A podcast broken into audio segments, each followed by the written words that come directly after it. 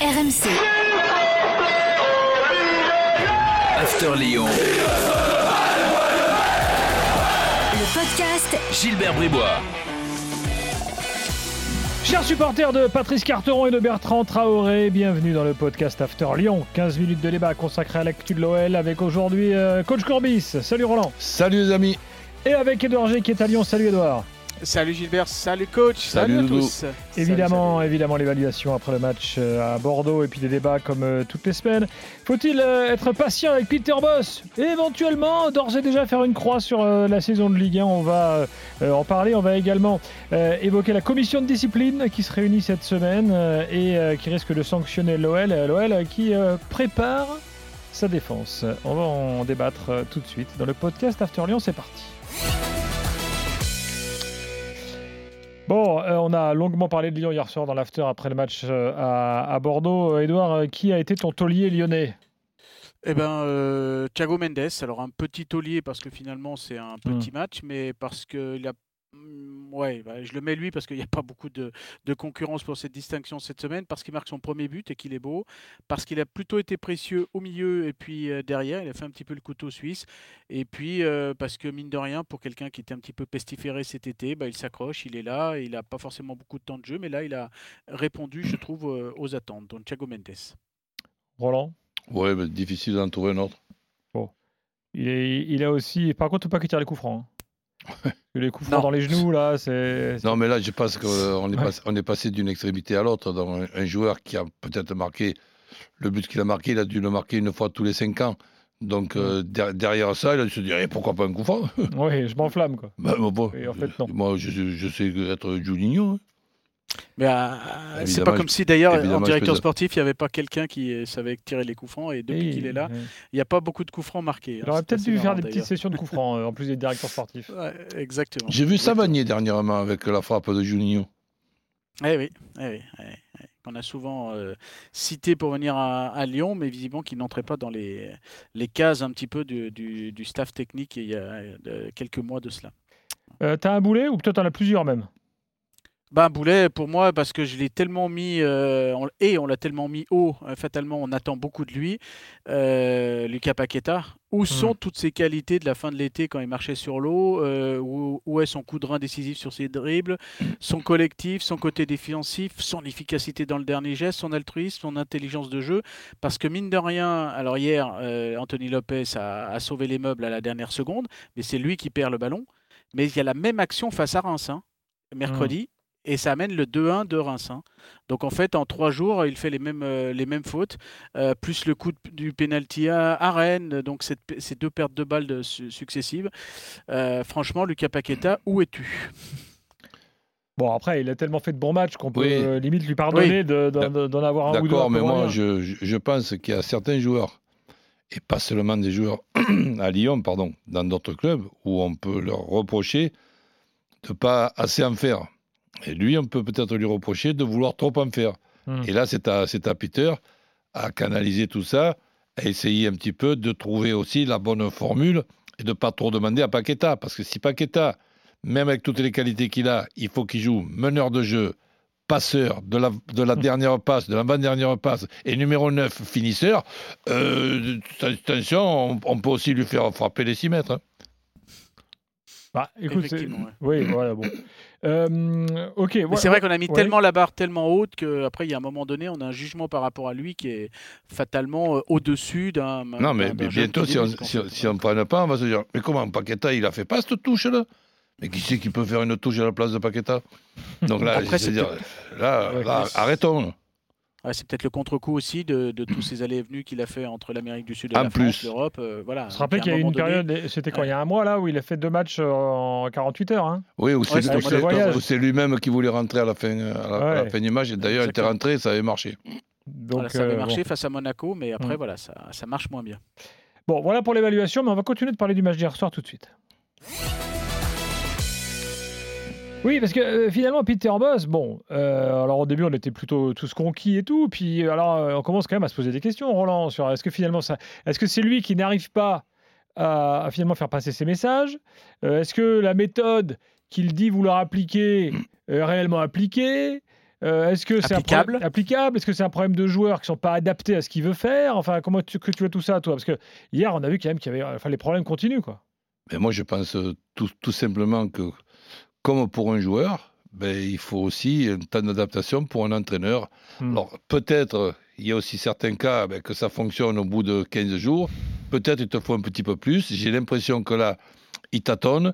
J'ai l'impr- j'ai l'impression aussi qu'il y a certains euh, scé- scénarios, parce que tu vas pas me dire qu'une une, une équipe qui gagne tous ses matchs en, Euro- en Europa League est en difficulté obligatoirement en, en- en championnat. Il y a quand même Ouais. des petits concours de, de circonstances, il y a la connaissance d'un- effectif.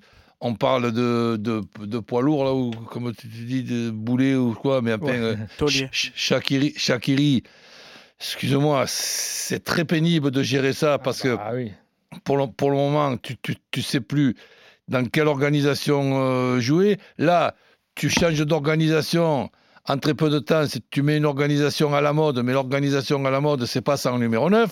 Donc, euh, et, les numéros 9, il y a des équipes qui en ont pas. Toi, tu en as deux. Donc, c'est- difficile. Moi, je suis persuadé que la saison de Lyon est loin d'être terminée.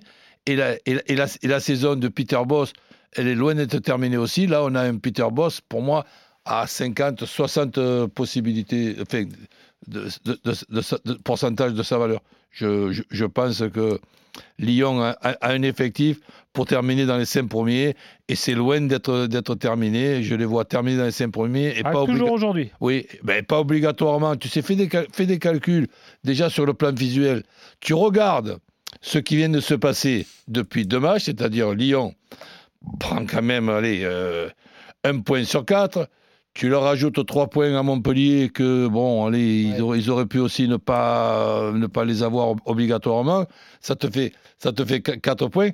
Et tu regardes le, le, le- le cla- le classement, mais avec cette victoire stupide à, trois points, tu fais trois victoires et l'effectif de Lyon te permettra à un certain moment de les faire. Tu fais trois victoires, tu recolles à la cinquième place et après, dans les dix dernières journées, la, distribution de ces 30 points de la dix dernières journées, Lyon sera, sera à, la bataille.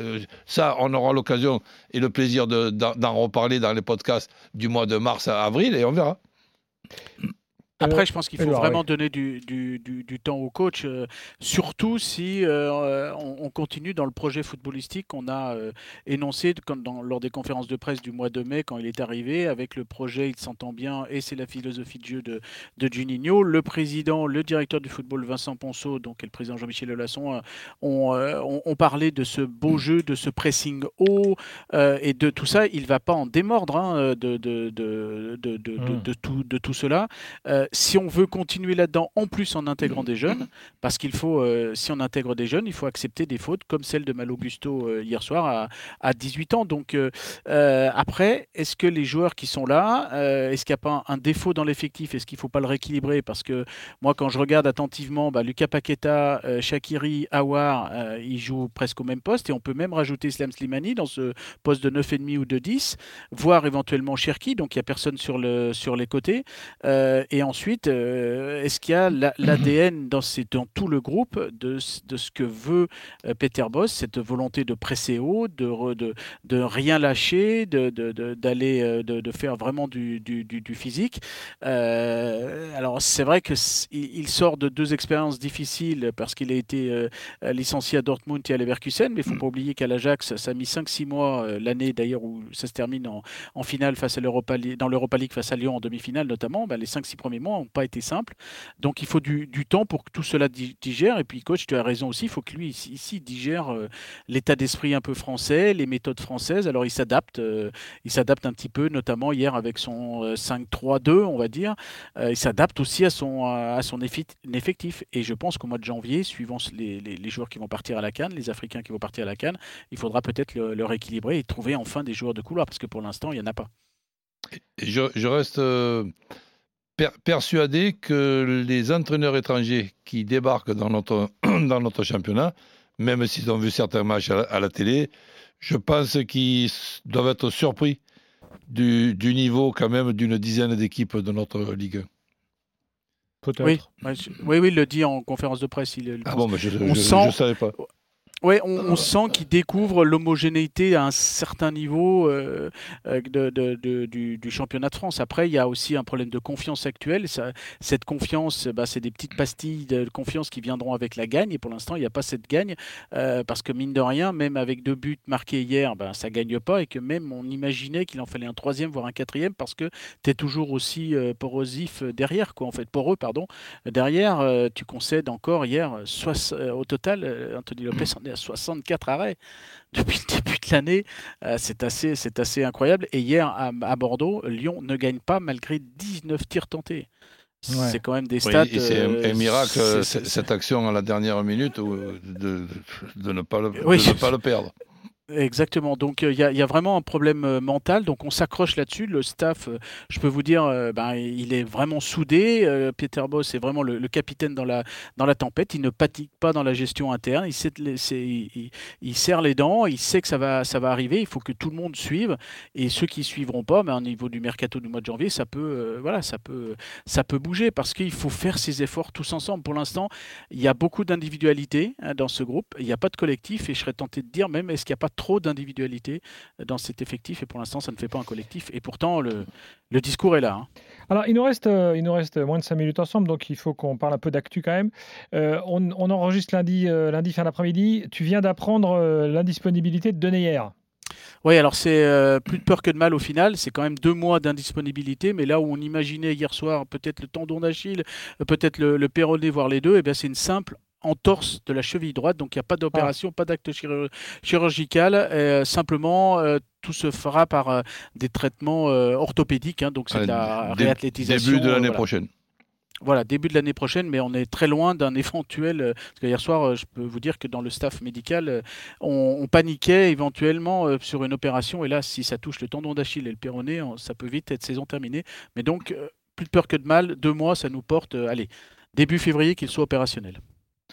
Bon, euh, et puis alors, autre dossier quand même, euh, la commission de discipline, Edouard. Euh, et donc, c'est cette semaine qu'on saura, suite au, jet de bouteille à paillettes, si éventuellement il y a des points de retrait avec sursis.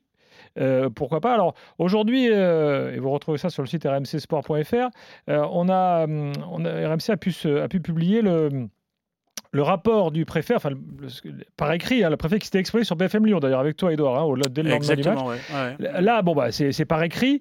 Enfin, en gros, il redit ce qu'il avait dit sur BFM Lyon, mais ça veut dire qu'en gros, on, on, prépare la défense, quoi. Ça veut dire ça, en fait, Edouard. Enfin, moi, je l'ai analysé comme ça. Oui, on prépare la défense et puis euh, surtout euh, euh, aussi on a fait beaucoup de communication par rapport à des communiqués justement avec la pose des filets même sur le match euh, face à, à, Reims la semaine dernière. Il y avait c'était à huis clos, hein, mmh. c'était à huis clos, huis clos conservatoire. Eh bien on a mis quand même les filets donc ça ça fait partie des, des communications aussi visibles. Donc ça c'était noté par la ligue à la ligue et à travers un petit peu ce qui est dit notamment dans ce rapport. Eh bien on va noter que c'est un cas à part, que c'est bien un acte isolé du coup, euh, on va peut-être simplement évoquer le retrait d'un point avec sursis, mais on va sûrement pas aller jusque-là au niveau de, de la Ligue. Euh, ça peut s'arrêter à un nouveau huis clos prononcé pour le, contre l'OL, donc ça vaudrait pour le match Lyon-Metz juste avant Noël, le 22 euh, décembre. Ça voudrait dire qu'il n'y aurait pas un huis clos pour le premier match de janvier, et euh, je vous le donne en mille c'est le match à 5-6 millions de recettes parce que c'est Lyon-PSG le 9 janvier. Donc, il euh, faut à tout prix, pour les finances du club, euh, éviter ce match-là. Donc, a priori, on devrait, euh, du côté de l'OL, écoper d'un autre huis clos, celui de, de, Metz. Ensuite, eh ce, ce qui ferait donc, excusez-moi, deux huis clos. Deux, matchs, deux huis clos, voilà. Le match de Reims et le match de, de Metz. Éventuellement, un, plein de, un point avec sursis, mais a priori, non. Ça, ça, sera juste évoqué dans les, dans les débats. Quant à la, savoir si le match va être joué, si oui, quand et où, ça, c'est la commission des compétitions qui, se, de, ouais. qui décidera ça. Et pour l'instant, on n'est pas encore la, la, date de la saisie de cette commission des, des, des, compétitions. Donc, a priori, la mise en place de, à jour du, du calendrier de l'OL, si ce match est à rejouer, euh, bah, ce ne sera pas avant la fin de cette année 2021. Bon, euh, Roland, deux matchs à huis clos complets pour un jet de bouteille. C'est vrai que moi, tous ceux qui appellent, dont l'OL, hein, euh, à la fin des sanctions collectives pour individualiser les sanctions, c'est vrai qu'on ne peut que leur donner raison. Évidemment, mais en plus, en, en, en, plus, de ça, j'ai pas attendu aujourd'hui ou dans cette période-là pour être contre le huis clos. La sanction à huis clos, ouais. pour moi, c'est une sanction qui est premièrement injuste et, et ridicule et dangereuse dans la période que nous traversons où nous avons besoin d'argent dans le football euh, français. Donc on ne peut pas se permettre de, de perdre, et, de, de perdre autant d'argent. Et ensuite, pourquoi je suis contre? Parce qu'il n'y a aucune raison qu'il y ait une punition qui soit en même temps une récompense pour un adversaire, notamment Reims. Alors je ne dis pas que Reims a gagné à, à, à, Lyon parce que le stade il, il, il était vide, mais sait-on jamais euh, quand même. Donc, et, et, là, il va y avoir une deuxième, une deuxième fois un, un, autre euh, huis clos. Mais, attends, mais en plus de ça, quand je vois les matchs à Marseille à huis clos, ces stades magnifiques à, à huis clos, mais réunissons-nous et trouvons une, une, une punition que pour, pour, celui qui a jeté la bouteille, trouvons une, une punition. S'il y a eu des erreurs en ce qui concerne. Ben, il a déjà eu sa punition, hein, comparution immédiate et tout, ça a été très rapide, hein, celui qui a acheté la bouteille. Oui, ça a été rapide. Ah ben, oui, pris, ben, euh, il a pris mais, cher. Hein. mais, mais, justement, donc on, on, peut quand même penser, et là, qu'on soit d'accord ou pas d'accord tout le temps avec Jean-Michel euh, Aulas, mais on peut quand même l'écouter attentivement quand, quand, quand, il dit que tout a été fait et que finalement, c'est pas de chance que le, mec il a, il, a réussi à atteindre son, son objectif. Bon, il aurait, il aurait fallu que ce gars-là n'atteigne pas Payet pour pouvoir quand même l'arrêter et à, et, à, et à, ce moment-là le punir à, à lui pour, pour un petit peu ben, faire peur à d'autres éventuels jeteurs de bouteilles. Bon, ben là, ouais, et là, un huis clos au mois de décembre, je peux, je peux te dire que c'est lugubre. Ça existe, jeteur. On l'a vu à... un huis clos euh, au mois de décembre, comme la semaine dernière, face à, face à Reims, c'est totalement lugubre à vivre pour euh, ben, nous qui sommes, par exemple, et les joueurs. Alors, bien évidemment, hein, je ne dis pas que c'est le huis clos qui a fait perdre l'OL, mais clairement, on a vu les 10-15 premières minutes. Si les joueurs, même les, Rém les Rémois, d'une certaine manière, ne rentrent pas vraiment dans le jeu, c'est qu'il n'y a, personne, euh, a personne autour. Donc, c'est vrai qu'on s'en tirerait pas mal, d'ailleurs, sur ce coup-là, avec euh, seulement deux, huis clos, et c'est même quelque part deux huis clos de, de trop. Et en parlant de supporters, parce qu'il y a quand même, euh, dans cette grisaille lyonnaise des résultats, il y a quand même un 6 sur 6 à aller chercher pour l'OL et c'est l'objectif du groupe. 6 sur 6 en Europa League, un mercredi face au, euh, au Glasgow Rangers euh, pour cette équipe de l'OL déjà qualifiée pour ses huitièmes de finale avec match retour le 17 mars au Groupama Stadium. Et eh bien sachez que les, les, interdictions continuent. Cet après-midi, c'est même carrément un arrêté ministériel de Gérald Darmanin, le ministre de l'Intérieur, qui interdit le déplacement des supporters écossais jeudi ouais. pour le match contre les Rangers. 2000 étaient ça... attendus et donc ils, seront, euh, ils sont interdits de venir en France. Ça, ça, ça par contre, je, Merci, suis, je suis pour 200%. Merci Edouard. Prochain podcast After Lyon la semaine prochaine. On aura déjà des réponses. À la prochaine. de commission de dispute. Donc on aura les réponses, bien sûr. Euh, à plus. RMC. After Lyon. Le podcast Gilbert Bribois.